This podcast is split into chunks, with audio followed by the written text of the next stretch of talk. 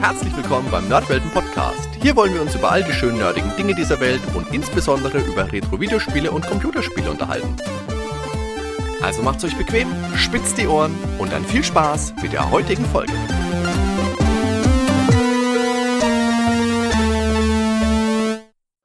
Hallo und herzlich willkommen zurück beim Nerdwelten Podcast.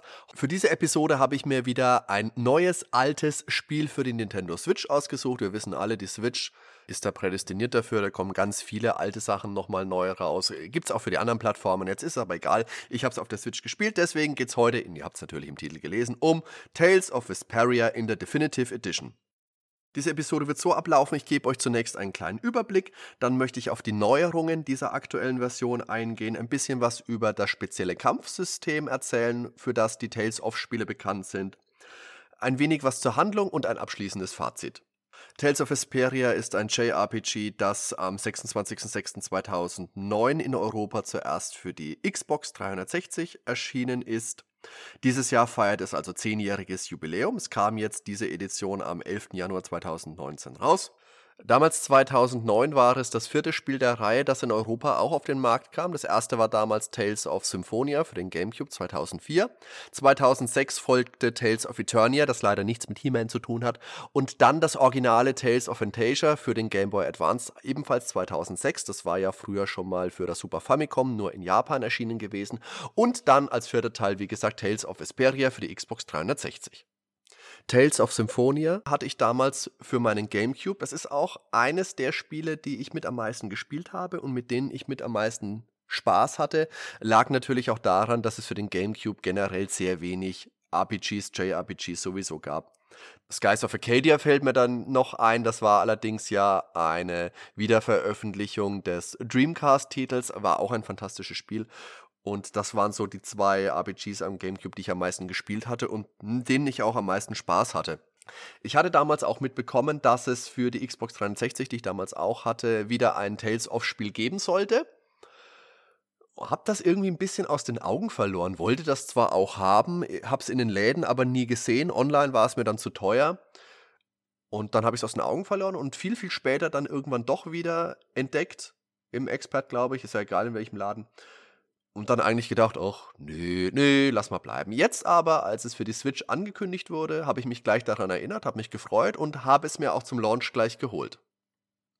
Die Reihe ist ja generell sehr beliebt. Es gibt zu vielen Teilen, zu Tales of Symphonia weiß ich es mit Sicherheit, bei Tales of Vesperia ist es auch so, äh, Animes, Mangas, Bücher, also da ist schon viel Material auch da. Es bietet sich auch einfach an dafür, weil der, der Look sehr putzig ist.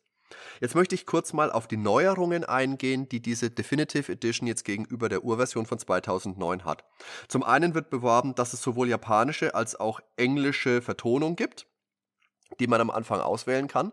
Das ist ganz nett, weil viele Leute ihre Animes und ihre Spiele ja gerne mit japanischen Titeln laufen lassen und dann dazu die übersetzten Texte lesen, weil man so einfach den Original-Flair am besten produzieren kann und am besten empfinden kann. Ich persönlich mag die Texte lieber in Englisch, aber das ist natürlich Geschmackssache. Was mich ein bisschen gestört hat, wenn man da am Anfang auswählt, und äh, es ist so, dass ich dann am Anfang immer ein bisschen drücke, weil ich will ja spielen, kommen, vorsparen, ist mir egal, ist mir egal. Und dann ploppt immer dieser Bildschirm auf und standardmäßig ist Japanisch oben ausgewählt und für Englisch musste ich eins runterdrücken und dann bestätigen. Und ich habe dann immer schon bestätigt und habe dann halt japanischen Text. Aber das soll jetzt kein Genörgelt sein. Wie gesagt, wenn man da besser aufpassen würde, als ich das meistens mache und es nicht so eilig hätte, dann würde es auch besser funktionieren. Das Spiel bietet zwei neue spielbare Charaktere, und zwar Flynn und Patty.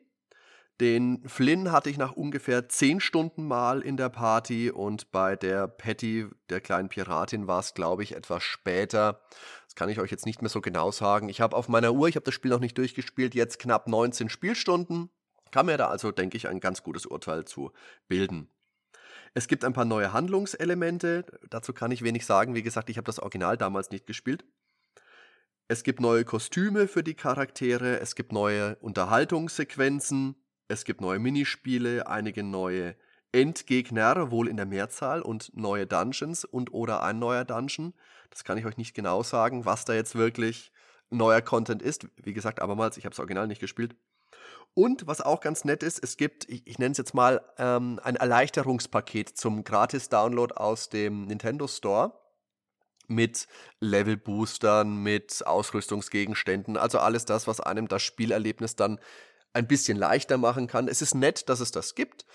Ich denke, als erfahrener Gamer will man es eher mal ohne probieren, aber äh, es ist ein schönes Feature, dass man das bei diesen Spielen mit einfügt und dass es auch kein Zwang ist. Also man muss es nicht nehmen, man kann es nehmen, wenn man möchte. Tales of Vesperia bietet natürlich das für die Reihe typische Echtzeit-Kampfsystem. In diesem Teil ist es das Evolved Flex Range Linear Motion Battle System oder EFR-LMBS. Das ist ein ganz schön verzwackter Name. Kennt noch jemand die Lismith-Szene aus Otto, der neue Film? Super Film, schaut ihn euch an.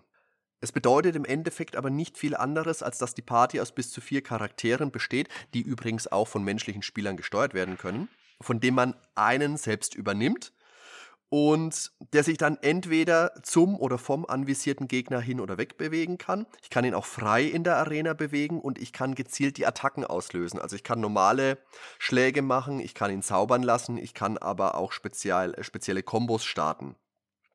Die KI der Mitkämpfer kann durch zugeordnete Taktiken bestimmt werden, wie gesagt, können aber auch von Mitspielern gespielt werden. Die Kämpfe sind insgesamt spannend und übersichtlich.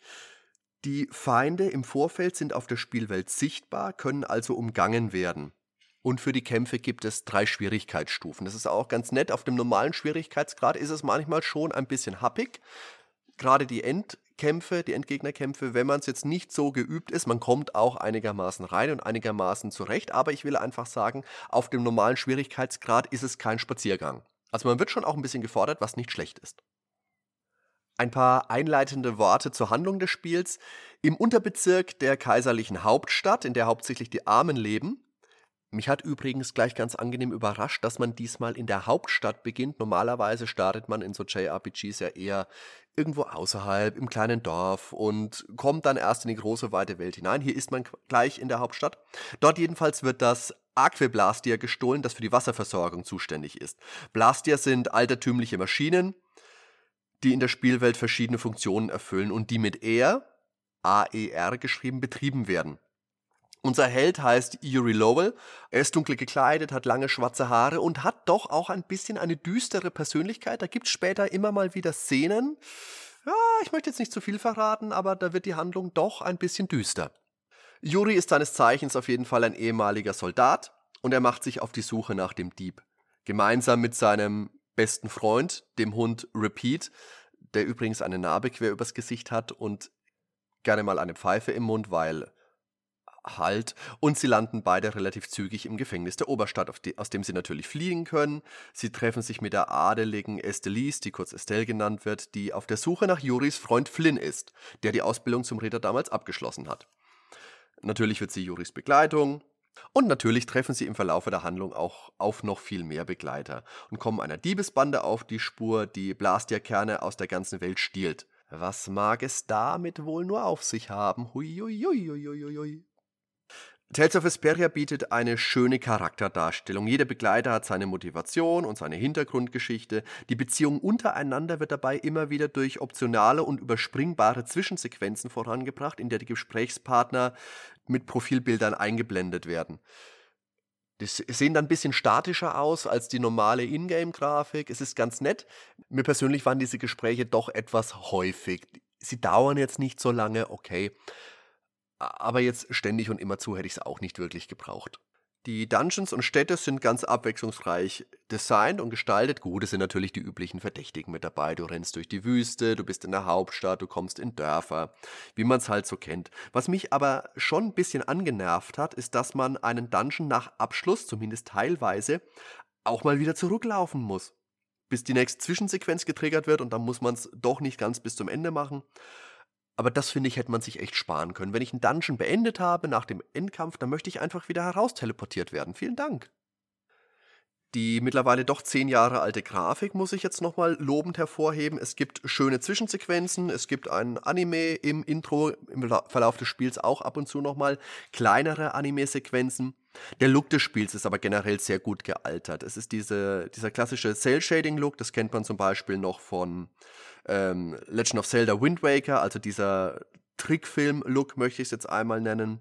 Gut, wenn man mich jetzt fragt, ist die Grafik überragend, dann sage ich nein. Aber wenn man mich fragt, ist die Grafik gut gealtert und kann man die sich auch heute noch gut anschauen, dann kann ich definitiv mit einem fetten Ja antworten.